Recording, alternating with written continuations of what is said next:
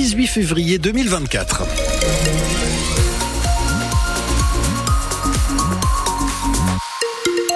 Il a fait très beau hier samedi, ce sera un peu plus gris et avec quelques averses pour ce dimanche. Je vous donne les détails de la météo à la fin du journal. Il est 10h les informations. C'est avec vous Féline Le Loire du Haut et alerte rouge au pollen sur les trois quarts de la France. La Vienne et les Deux-Sèvres sont concernés notamment pour les pollens de cyprès, de noisetier ou de frêne. Une alerte due aux températures très douces pour ce mois de février. Si vous êtes une personne allergique, on vous rappelle les principaux conseils.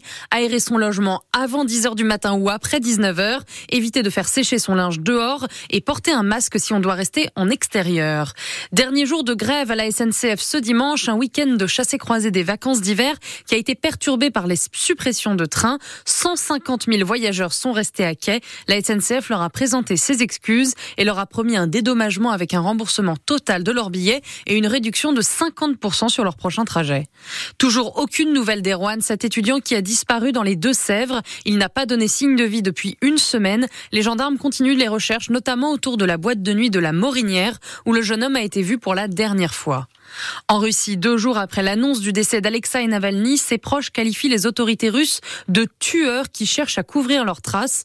L'ex-opposant de Vladimir Poutine est mort dans une prison russe vendredi, mais sa famille n'a toujours pas pu récupérer son corps. Malgré l'interdiction, des centaines de Russes se sont rassemblés dans plusieurs villes pour lui rendre hommage. En deux jours, plus de 400 personnes ont été arrêtées.